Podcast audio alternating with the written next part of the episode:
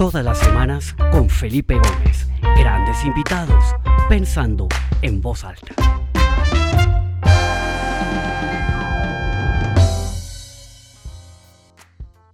Buenas tardes para todas las personas que comienzan a conectarse hoy, este otro martes de Pensando en Voz Alta. Este es el episodio número 19 del programa, increíble como vuela el tiempo y la verdad que yo muy agradecido, con mucha gratitud de todas las personas que semana tras semana se conectan y los mensajes que recibo de cómo estas conversaciones generan temas de conversación entre, entre los compañeros de trabajo, entre las familias, cómo estas conversaciones han ayudado a aclarar y a ver toda esta situación que estamos viendo de una perspectiva diferente. Entonces, pues muchas gracias a toda la gente que, que, que, me ha acompañado en estos 19 episodios. Si hay gente que se conecta hoy por primera vez, bienvenidos a este programa de Pensando en Voz Alta. A todos los invito a que se conecten a la página web que es www.pensandoenvozalta.com en donde tengo grabadas todos los 19 episodios anteriores y siempre anunciamos el, el, la entrevista de la semana entrante. Al final del programa les diré quién es el invitado la semana entrante. Tenemos un invitado eh, súper interesante.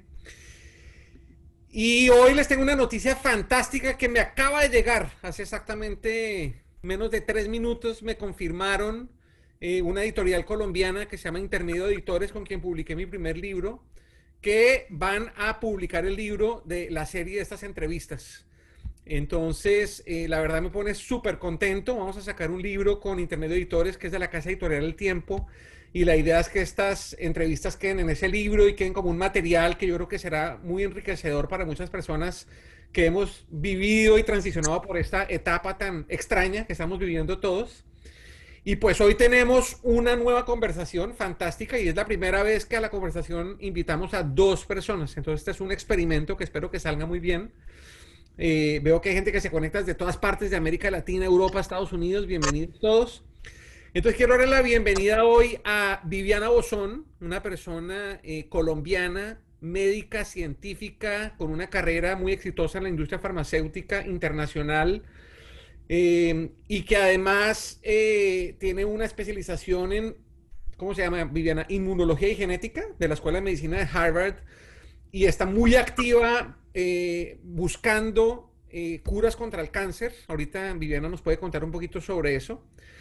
Y ella junto a su esposo fueron diagnosticados, salieron, eh, su examen salió positivo de COVID-19 hace unas semanas y estábamos justo ahorita antes de, salir al aire hablando de todo lo que habían vivido, lo que habían sentido y todo eso. Y pues la invitamos y la invité a este programa porque mucho se ha hablado de los efectos físicos y de los síntomas físicos que se viven cuando uno contrae el virus.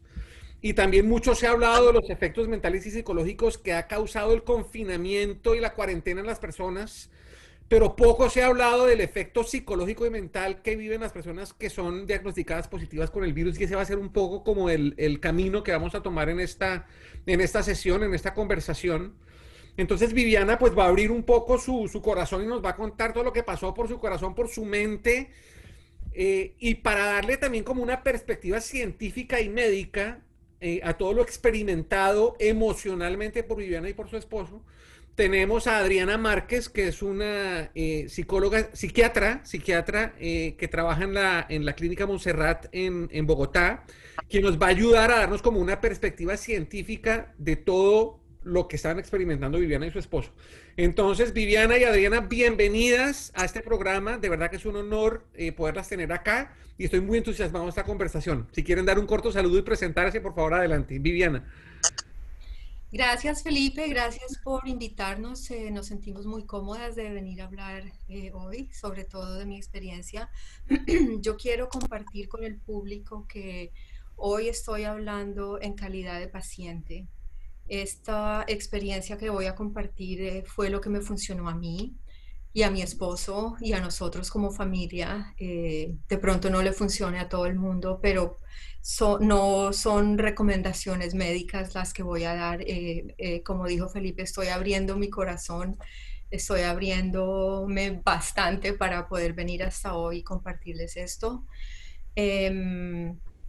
Em, tuve la suerte de estar dentro de ese 80% de los pacientes que no tienen complicaciones, que no necesité llegar a un hospital, eh, pero por los pacientes que no tuvieron el mismo desencadenamiento médico y sus familiares me están escuchando, quiero que sepan que lo siento muchísimo, lo sentimos muchísimo de todo corazón. Eh, Adri, doctora Márquez. Sí, bueno, muchas gracias y buenos días a todos o buenas tardes a algunos que ya están en horas de la tarde. Yo soy Adriana Márquez, soy médico psiquiatra, psicoterapeuta. Eh, veo pacientes de todas las edades en la situación clínica, sobre todo niños y adolescentes, y en la consulta general, pues veo pacientes de todas las edades. Es para mí un honor, eh, Felipe y Viviana, haberse invitadas a con ustedes este rato para escuchar tu testimonio y poder dar luces o dar, digamos, la parte eh, que se refleja o que hace su equivalencia desde la parte emocional, vivencial, espiritual y integral del ser humano en, el, en la comprensión de quien ha sufrido este momento de saberse diagnosticado y de sobrellevar la enfermedad. Muchas gracias y pues aquí con ustedes. Excelente. Muchas gracias, Adriana y Viviana. Pues entremos en materia. Viviana, tú estabas, tú vives en Boston, estabas en tu día a día, obviamente dentro de todas las limitaciones y la cuarentena, lo que estaba pasando y de pronto, ¿qué pasó? ¿Te empezaste a sentir mal y qué fue lo primero que se te vino a la mente? Eh, bueno, pues sí hay un par de días que es lo que consideramos los días de pródromos, son los síntomas que no son muy específicos de una enfermedad que preceden la enfermedad como tal. Estos fueron tres días de mucho dolor de espalda, de columna lumbar, muy, muy intenso y, de mucho cansancio.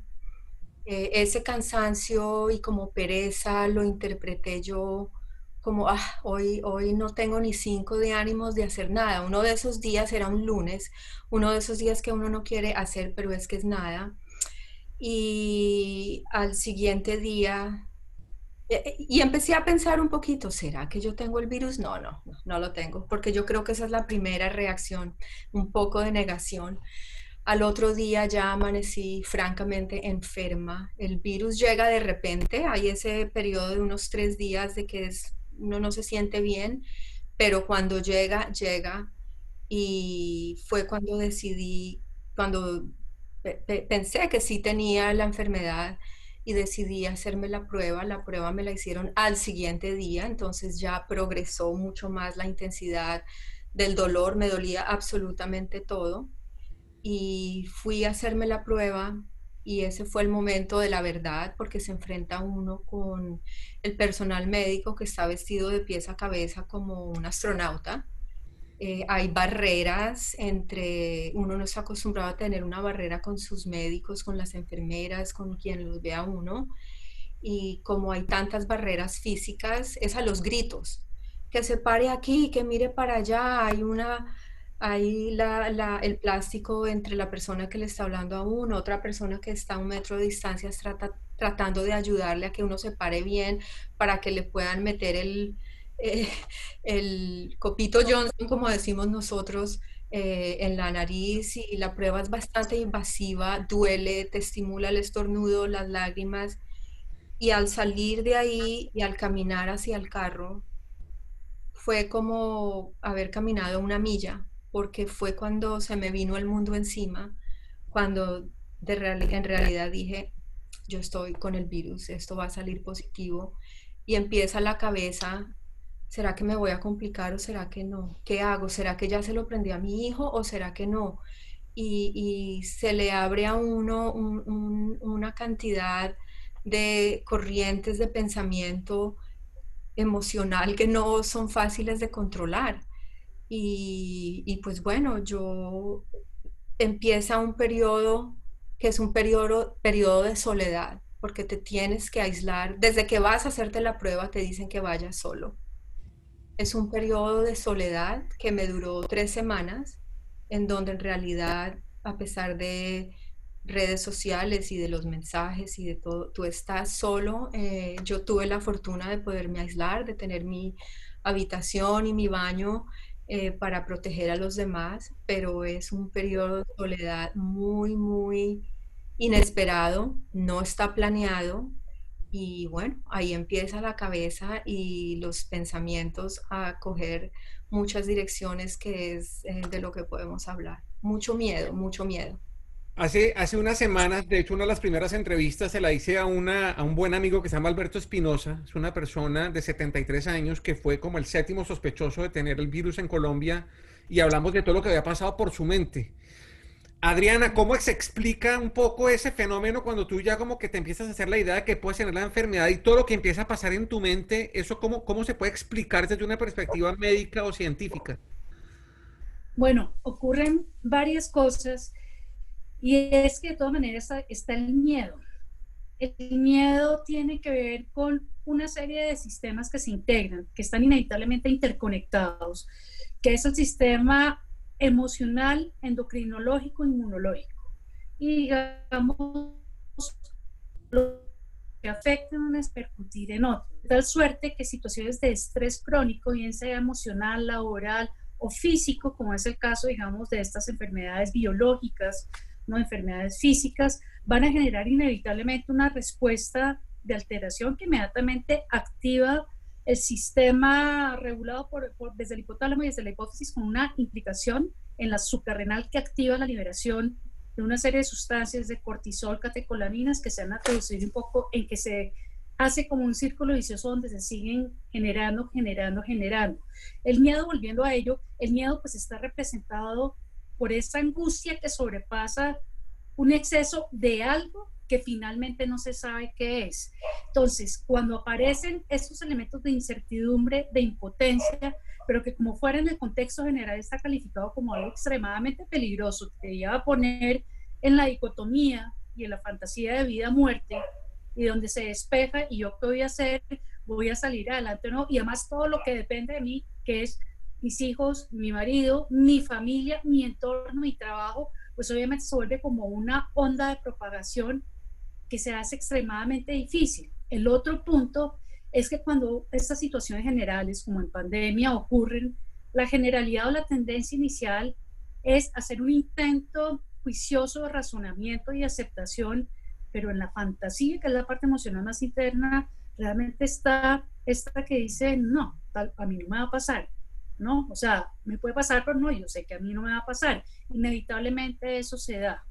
No así personas que estén previamente de golpe afectadas, que sean muy ansiosas o que sean depresivas, ¿no? Que de alguna manera dicen, no, pues esperar a ver, y existe la fantasía, sobre todo los depresivos, de coja la misma me ¿no? Lo cual va bastante en desfavor de todo su, digamos, su soporte inmunológico para poder afrontar si se llegara a infectar.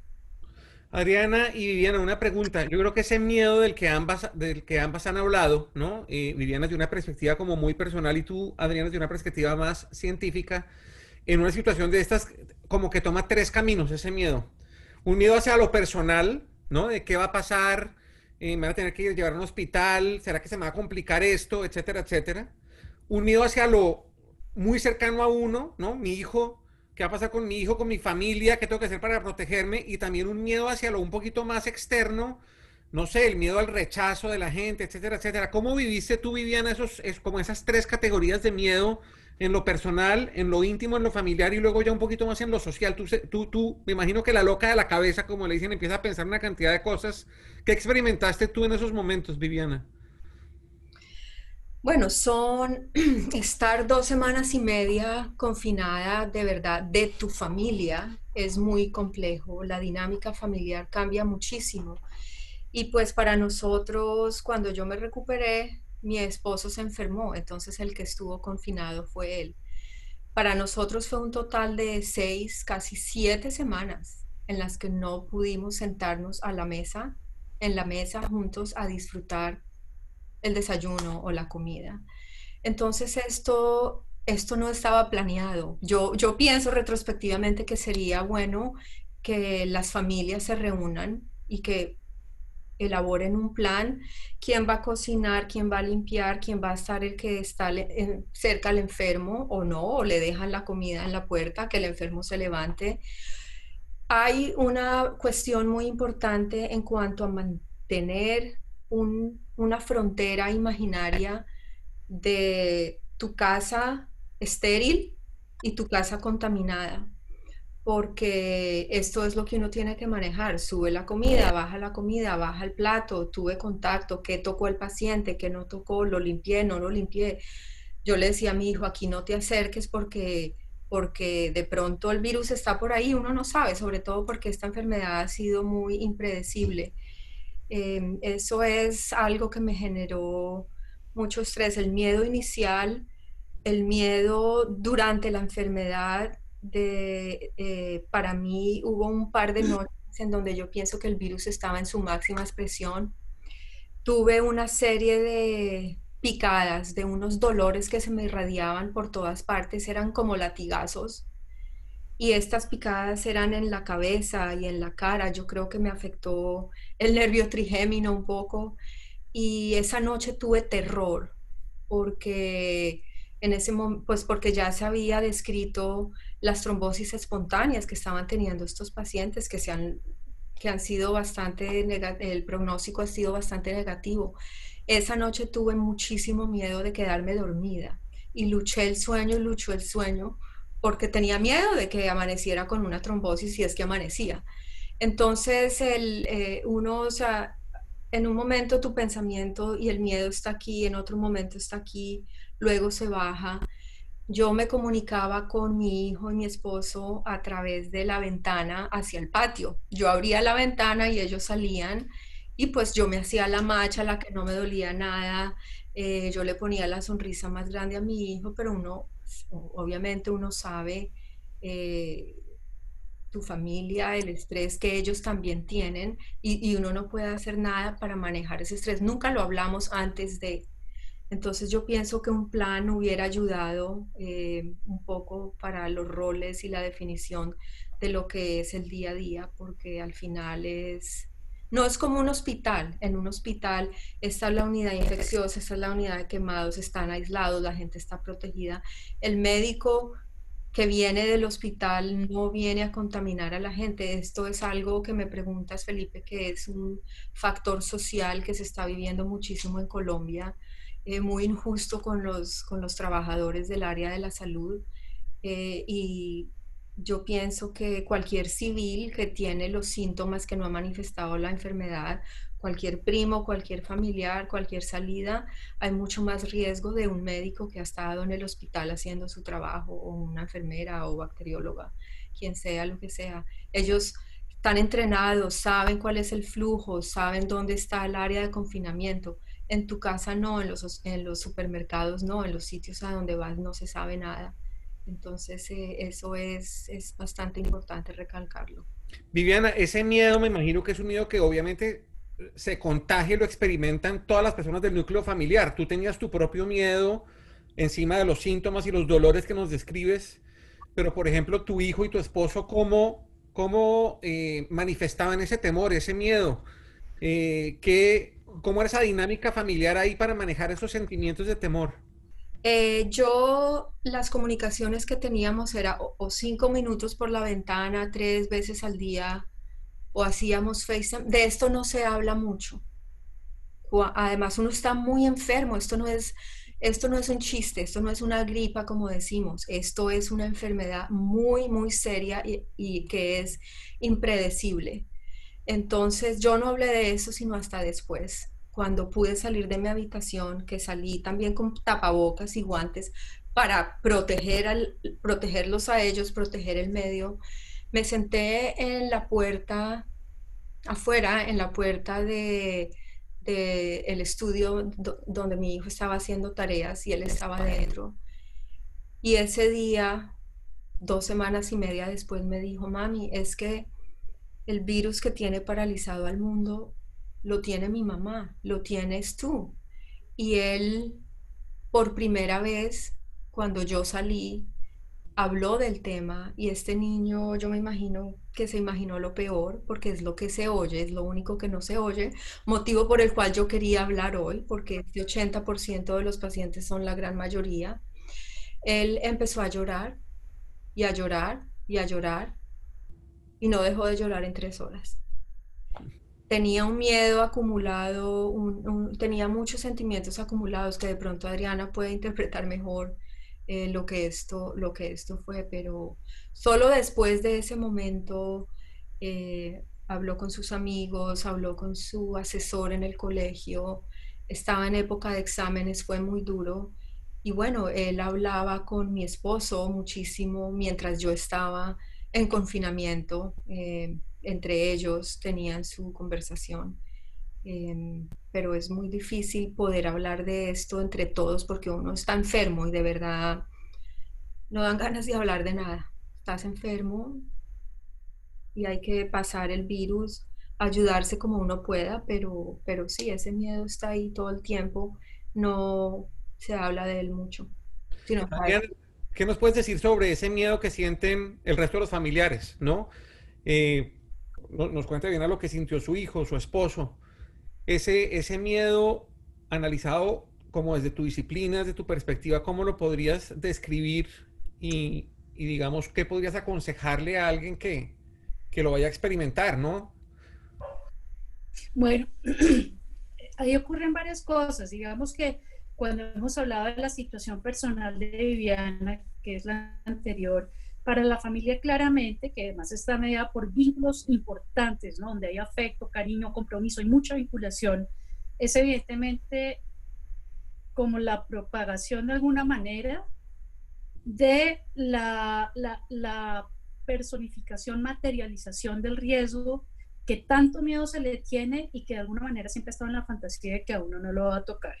Entonces, eso lo hace que sea auténtico y legítimo pero también Vivi ha comentado en repetidas ocasiones en esta reunión, digamos, de lo que no se dice, ¿cierto? En, en la teoría de los sistemas, en las familias se da un, un, fenómeno que se llaman los secretos a gritos, y es algo que todo el mundo sabe o presiente, pero de eso no se habla, por varias razones, porque no queremos preocupar más, porque tengo miedo de que se afecten o golpe verifiquen que de golpe no estoy tan bien, porque realmente no hay ánimo ni disposición para nada, o sea, la energía se va en la lucha permanente contra la enfermedad, que de acuerdo a lo que tú has comentado y otras narrativas es estrictamente doloroso y si una, tú comentarás, Vivi, ahora, cómo es esa lucha para lograr respirar, tener el aliento y hacer lo que toca hacer para ayudarse, que duele muchísimo, ¿cierto? Entonces es totalmente válido y en el caso, pues, por ejemplo, de la pareja,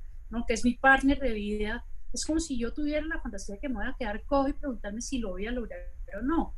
Y en la situación de los hijos, que entre más chiquitos es más complejo porque son más dependientes, pues obviamente está el miedo de quedarme, o sea, de que se materialice en mi experiencia individual y fundamental ese duelo del que tanto se ha hablado, ¿no? Y fíjate que un niño, o sea, todo menos imaginarse que se puede quedar sin alguno de sus padres o sin ellos. Entonces, eso es mucha angustia y obviamente todo está mediado un poco por esta que hablaba, que de alguna manera se hace necesaria, ¿cierto? Porque el pensamiento mágico, donde también viven todas nuestras fantasías, miedos y deseos, está como la parte, le repito, mágica del ser humano y es, no, yo no voy a pensar en eso, porque qué miedo que se dé, yo tengo que pensar es que todo va a estar bien, todo va a estar bien, eh, vamos a darle fuerzas, vamos a ayudar, entonces todo el mundo está, como dice Vivi, aguantando en esa situación como de negación, que es de alguna manera bastante inconsciente y preconsciente. Eh, y obviamente cuando, digamos, la crisis cesa o comienza la, la, etapa de retirada, ¿no? Que en este caso nos contará Vivi cómo es esa, esa escalada como desescalonada de esta enfermedad, cómo la vivió, en que pues hasta que no está bien afuera nadie se la cree y todo el mundo tiene miedo hasta el final y obviamente cuando esa resistencia baja, pues viene el desplome y otro agotamiento diferente al que se ha vivido mientras la persona está en la situación de lucha por su vida. Excelente, gracias Arena. Cuéntanos un poquito de eso, Viviana, ¿cómo es ese, ya cuando empieza a pasar lo peor y empieza ese proceso de recuperación, cómo vas, cómo es mentalmente y emocionalmente ese proceso de salida de la enfermedad? ¿Cómo, cómo lo experimentaste tú? Eh, Mira, yo tuve eh, compromiso pulmonar, no tuve neumonía, pero a mí eh, cuando me llegaron los síntomas fue una presión en los bronquios, me imagino yo que fue en los bronquios, y una tos inmediata que fue tos seca al principio y luego se convirtió ya en tos productiva. y el dolor es de esas toses que, que tú crees que, que es como un cristal que se te va a romper los pulmones, se te van a romper. Em, yo me di cuenta que sí tenía limitaciones para suspirar, para respirar profundo. Ese suspiro que es cuando uno expande los alvéolos y los llena de la máxima cantidad de oxígeno, no podía. Entonces yo me levantaba todos los días, me bañaba con agua caliente, obviamente, y con ese vapor, yo me hacía mi propia terapia, yo respiraba profundo y sobrepasaba ese dolor que yo me imagino que era posiblemente esa inflamación en, los alvéolos, en las unidades de respiración de los pulmones, esa fibrosis de la que hablan que se empieza a formar. Yo respiraba lo más profundo que podía y también sacaba todo el aire que me quedaba. Me estimulaba muchísimo la tos, pero esa era mi terapia. Em, en algunos hospitales en Colombia durante mi, eh, formación académica eh, de estudiante de medicina, poníamos, como no tenemos sofisticación en todos los hospitales, los poníamos a inflar globitos, bombitas, y esa, esa inflada de los, de, de los globos es ese intercambio que hace, que te ayuda con los pulmones. Em, ya en la segunda semana, cuando ya se ha pasado como ese, esa joroba del máximo pico, yo me empezaba a sentir mejor, pero esa mejoría no era... Cuando uno le da un resfriado como una enfermedad, generalmente cada 24 horas te sientes un poquito mejor, te sientes un poquito mejor y uno ve la mejoría. Con este virus no fue así. Yo lo describo como me sentía un poquito mejor, pero esa mejoría se me estancaba y duraba tres días. Luego a los tres días volvía y me sentía un poquito mejor, tenía menos dolor, pero otra vez se me estancaba y me duraba otros tres días. Entonces yo lo veía como unos escalones largos, lo describo como unos escalones largos en donde la ansiedad para llegar al siguiente escalón es muy larga. Entonces empieza uno a cuestionar, ¿será que sí me estoy mejorando, me lo estoy mejorando o será que así es y y me voy a complicar de todas formas después. Desde el punto de vista emocional, em, las llamadas ayudan, los amigos ayudan. Em, hay que poner de su parte. Yo tengo una muy buena amiga, Adriana Hoyos, que me enseña a meditar, me enseña a visualizar. Y, y ella me decía, tienes que sentirla energía positiva, tienes que cargarte de energía positiva, porque yo sí pienso que si uno se deja llevar ahí en la cama, se deja llevar. Y para mí algo que es muy personal y los que me conocen saben que me encanta cantar, me encanta tocar guitarra. Em, entonces yo me metí en mi mundo de mi música, de mi música colombiana y a pesar de que cantar expande la posibilidad de contaminar más la habitación, yo canté y canté y canté y también lo tomé como mi terapia física y mi terapia emocional. Y, me agarré de mis raíces, eh, de mis vallenatos, de mi cultura. Eh, ya cuando me sentí en, en, una posición de poder hacerlo, ya estaba, eh, me daba felicidad, ya estaba más contenta, ya sabía que había pasado al otro lado, pero llegar hasta ahí me costó, me costó, o sea, yo te estoy hablando de los últimos tres, cuatro días de estar en confinamiento. En un momento dado pensé, tráiganme la guitarra y yo empiezo aquí a tocar guitarra, pero el dolor en las articulaciones no, es, es bravo, es duro. Entonces era pura a capela o con videos, con el computador, con YouTube. Wow, qué, qué impresionante, Viviana. Adriana, ese, ese, como lo describe Viviana, esa ansiedad escalonada de, ver esa recuperación como tan lenta. Eh, yo me imagino que eso muchas veces genera como un sentimiento de desesperanza, decir si me estoy mejorando o no. ¿Cómo podrías tú analizar ese, ese sentimiento de desesperanza que se siente en esos momentos? Disculpa, no te escuché bien.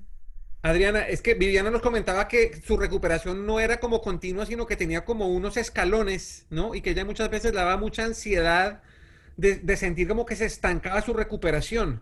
Psicológicamente, ¿qué le pasa a uno en estos procesos donde uno hasta inclusive puede perder la esperanza de decir, ¿será que me voy a quedar así mucho tiempo? ¿Qué, está pasando en la mente en ese momento? Y, uno cómo podría combatir eh, una situación como esas o enfrentar una situación como esas?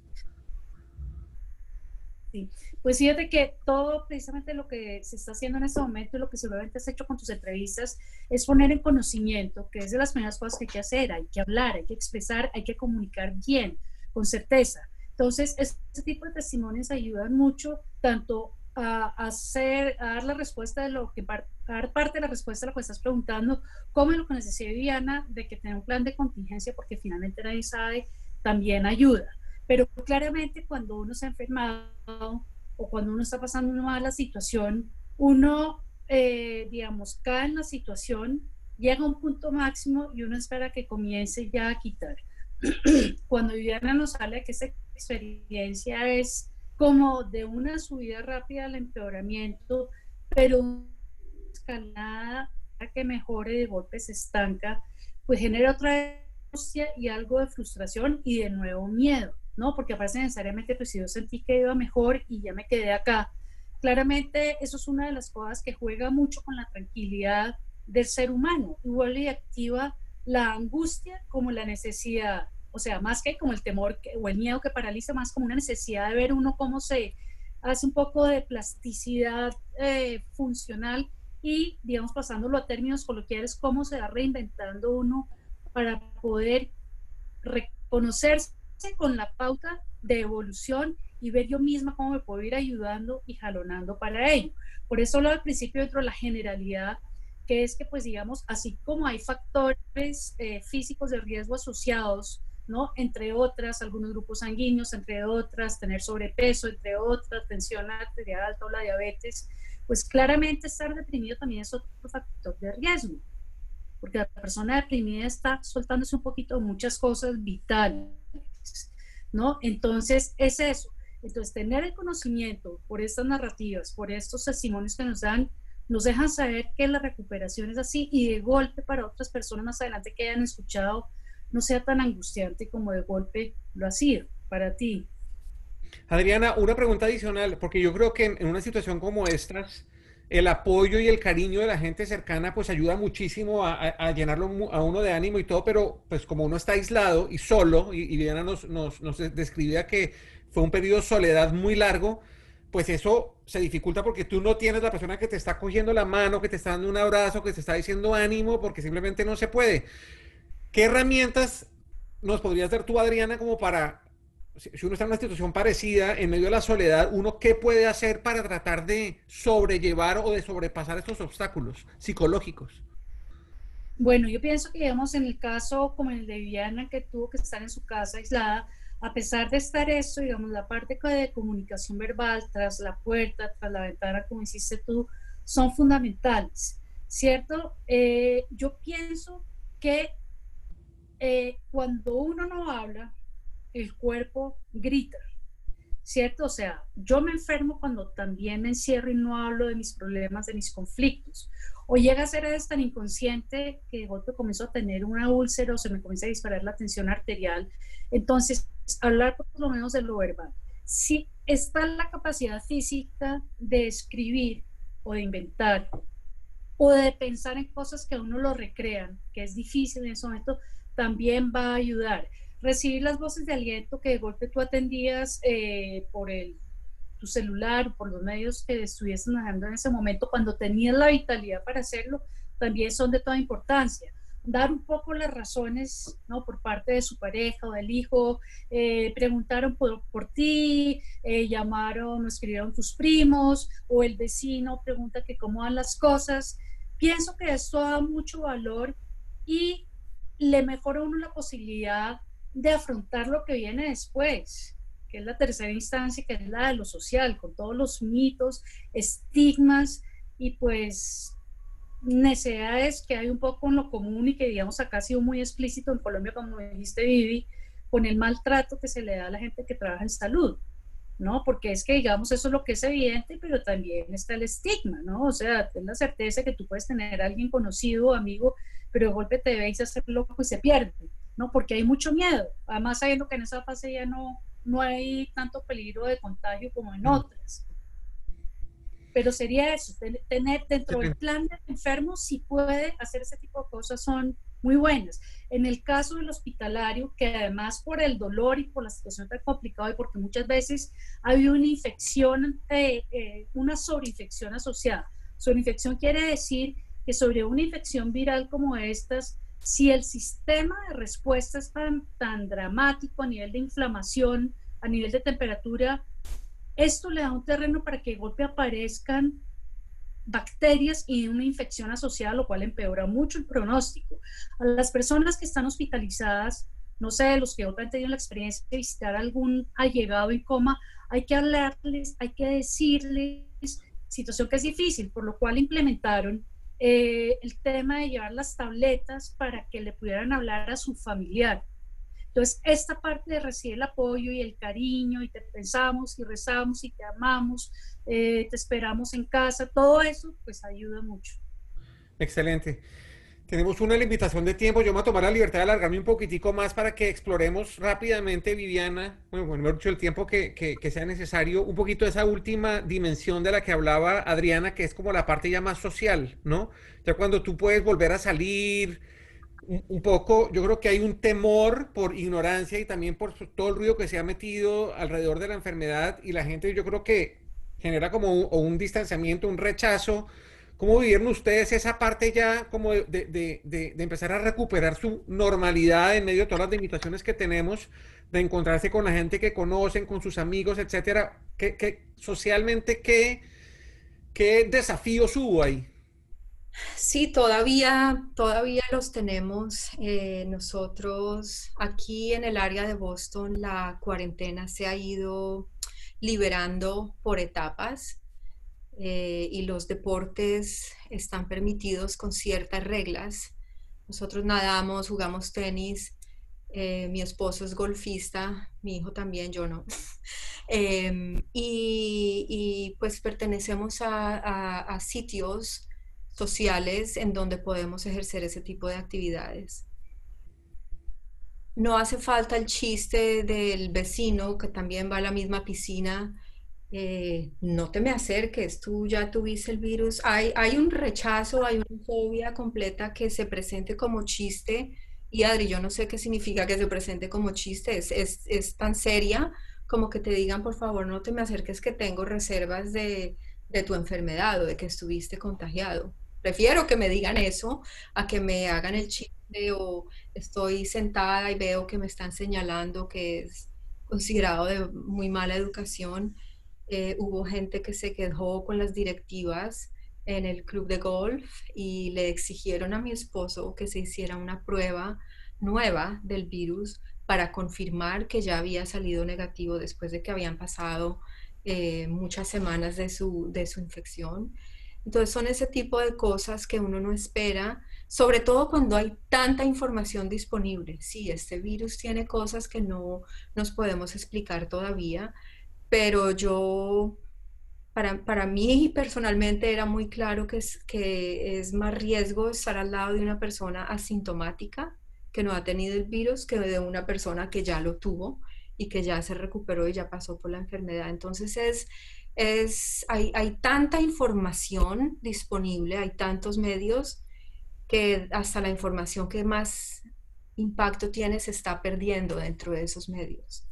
Entonces, todavía lo vemos, todavía lo vemos. Y, por eso tuve reservas de hacer esta entrevista, pero al mismo tiempo, como no hay mucho escrito de este grupo de pacientes que nos recuperamos, pues aquí estoy. Lo que se sabe más es de los pacientes intrahospitalarios.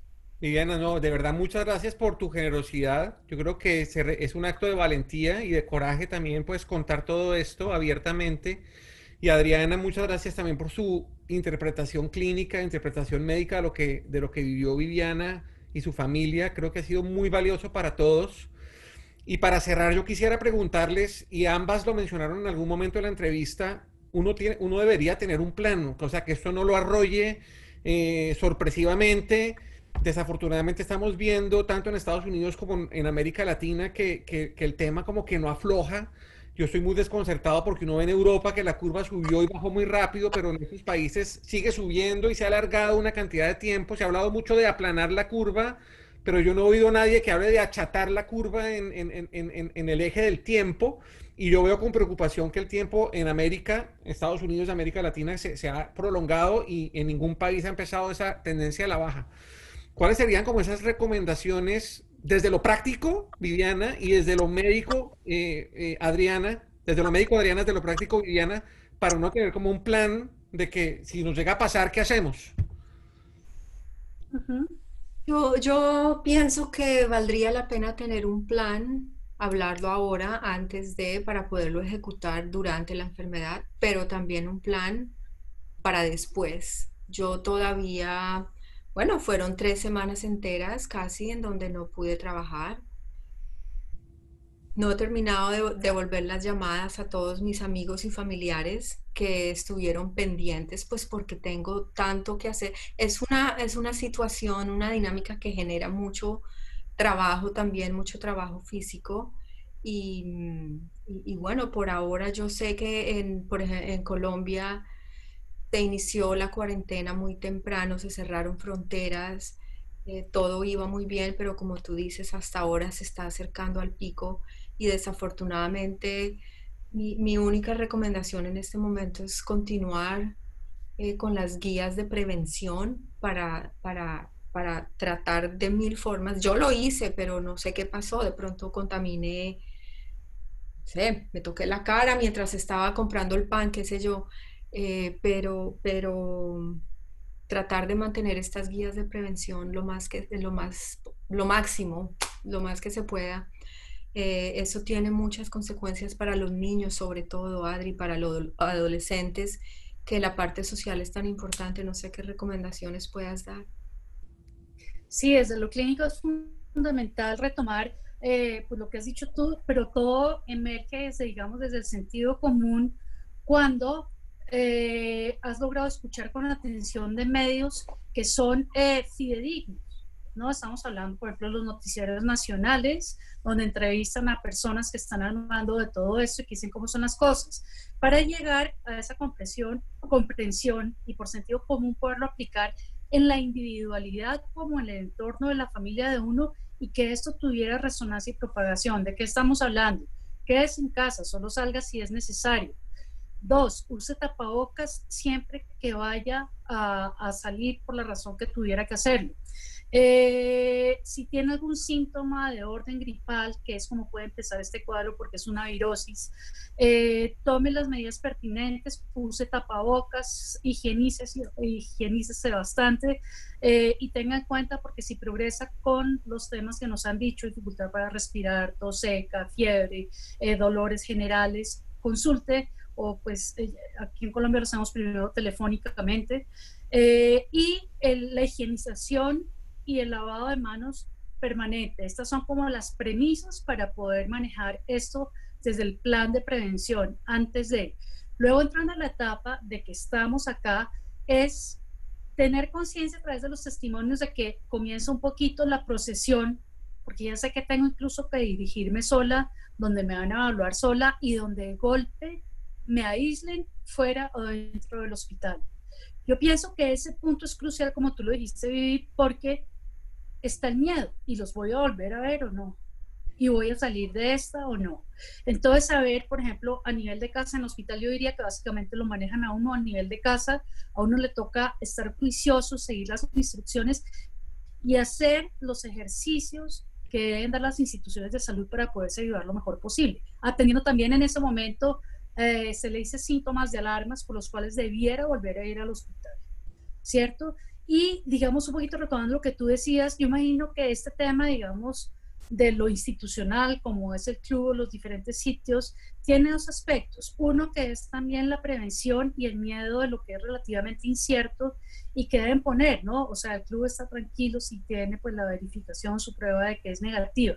Eso institucionalmente es entendible, incluso como aceptable. Lo que no está bien es la parte como lo maneja el individuo, que es que en parte tampoco sabe cómo manejarlo, ¿no? De golpe de alguna manera polite a través de del chiste, ¿no? que finalmente está definido el chiste como una posibilidad de sublimar un mecanismo de acción de otro orden, ¿no? que de golpe para algunas culturas es mejor hacerlo así que hacerlo de manera frontal como a veces lo hacemos acá, ¿cierto? Como que, oye, yo estoy un poco inquieta porque seguro que tú ya no sé qué, de golpe ya pues que no se maneje eso, pero eso no quita la experiencia individual y subjetiva de que uno se siente señalado. Eso es duro, ¿no? Tú eres, o sea, volvámonos al colegio, tú eres la niña nueva, tú eres la niña diferente, tú eres la niña fea, tú eres la niña que no le va bien, y, yo pienso que tiene que haber ese señalamiento, ¿no? Y entonces se crece la fantasía colectiva que no, si esa niña o esa señora estuvo mal, toda su familia también, pero hay que mantener distancias. Entonces, en eso hay que hacer como mucha educación eh, local y cultural. Todavía toca hacerla bastante. Pues Adriana y Viviana, de verdad, muchísimas gracias. Creo que ha sido una conversación muy, eh, como dicen acá, que nos abre los ojos, ¿no? Y nos, nos, nos pone un poco en, en, en eh, nos expone a una realidad de la que poco se ha hablado. Yo creo que es muy importante conocer esto. Creo que ha sido de mucha utilidad, por lo menos para mí ha sido de mucha utilidad y les agradezco mucho eh, Viviana, tu apertura, tu disposición para, para, abrir tu corazón y contarnos todo lo que viviste y Adriana para interpretarlo desde la perspectiva científica. De verdad, muchísimas gracias. Antes de darles la palabra para que se despidan, eh, quiero simplemente invitarlos de hoy en ocho. Tengo un invitado fantástico. Hemos visto con mucho dolor cómo instituciones, unos restaurantes espectaculares empiezan a cerrar en distintas partes del mundo. En Colombia no ha sido la excepción. Eh, y en lo particular, yo tengo un restaurante muy cercano que quiero mucho, que es Don Juan en Cartagena. Era mi restaurante preferido en ese sitio, que fue uno de los primeros en cerrar. Y la verdad que cuando leí la noticia que cerró Don Juan me dio eh, muy duro, pero luego he visto que Juan Felipe Camacho, el dueño de este restaurante, ha como reorientado toda su capacidad creativa para empezar a hacer un trabajo social espectacular en Cartagena. Y yo estoy convencido que esto va a ser un cierre temporal mientras que la cosa eventualmente ojalá se recupere. Eh, pero vamos a tener a Juan Felipe Camacho acá para que hablemos un poquito de lo que pasó en su vida, de lo que pasó en su negocio, un restaurante, dos restaurantes absolutamente exitosos en Cartagena, cómo se derrumba ese sueño, pero empiezan a surgir unos sueños distintos, hablar también un poco del rol que la comida ha jugado en, medio de esta cuarentena. Muchas familias como que encontraron en el cocinar una actividad que ha ayudado mucho. Vamos a hablar un poquito de todos esos temas. Eh, aquí estoy poniendo en el chat para todos el link para que se registren desde ya. Eh, igual voy a mandar un email y los WhatsApp que mando toda la semana para que se registren. Entonces, pues por mi parte yo me despido. Muchas gracias por participar y les cedo el micrófono a Viviana y Adriana para que también se despidan. Y de nuevo, muchísimas gracias por su apertura y por su tiempo. Bueno, yo solo quiero darle las gracias al público, pero darle las gracias a mi esposo, Doug Garvan, por lidiar conmigo en las buenas, en las malas, a mis hermanas, mis amigos, que estuvieron pendientes y me mantuvieron ese ánimo elevado durante mi enfermedad. Gracias. Y a mí. Bueno,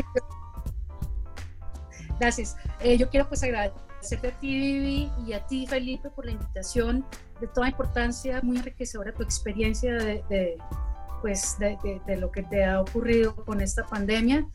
Eh, y muy interesante todo lo que manejamos en el panel. También muchas gracias a toda la audiencia y pues hasta pronto. Mil gracias. Bueno, hasta luego a todos y nos vemos la próxima semana. Chao.